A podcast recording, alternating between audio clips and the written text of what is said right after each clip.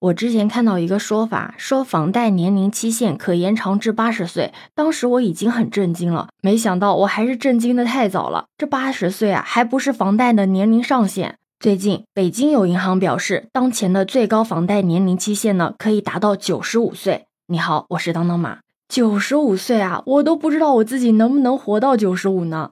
不过，这个最高可贷到九十五岁呢，也是有要求的。首先，借款人年龄最高不超过七十岁，最长贷款的期限呢为二十五年。还有两个必要条件，一个呢就是必须要有子女担保，第二个就是借款人和担保人的退休金和月收入可以覆盖月供的两倍。你有没有发现，这种延长贷款年龄期限不就是借力贷吗？就等于是两代人共一套房啊！你要问什么是借力贷？借力贷就是当借款人贷款年限受限或偿还贷款能力有限的时候。可以以借款人的亲属，就比如父母、子女以及配偶，作为共同借款人或担保人，向银行申请贷款购买住房。那这个购买的住房呢，是归一方或者各方共同所有。借力贷确实呢，能给买房的人提供一种便利，特别是当买房的人名下已经有两套房，然后贷款还没有结清的话，想买第三套房的时候，因为他是没有办法贷款的嘛。如果再想要去限购区再多买一套房的话，还想要享受首套房贷款利率和低首付的话，就可以选择用父母的名义来买房，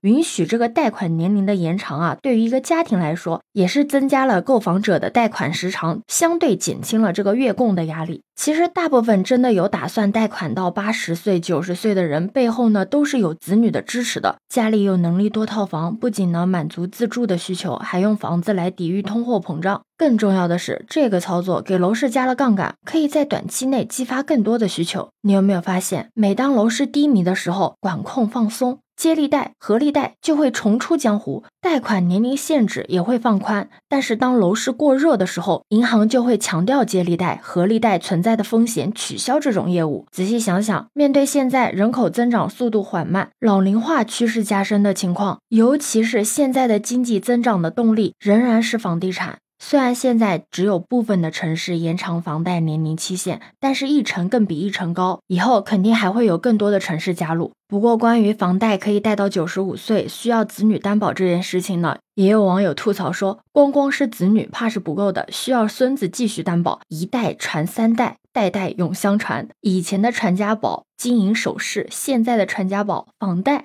对于此事，你有什么看法呢？对此，你有什么看法呢？可以把你的想法留在评论区哦。如果你喜欢我的话，也可以在我们常用的绿色软件搜索“当当马六幺六”，就可以找到我哦。欢迎你的订阅、点赞、收藏、关注。这里是走马，我是当当马，拜拜。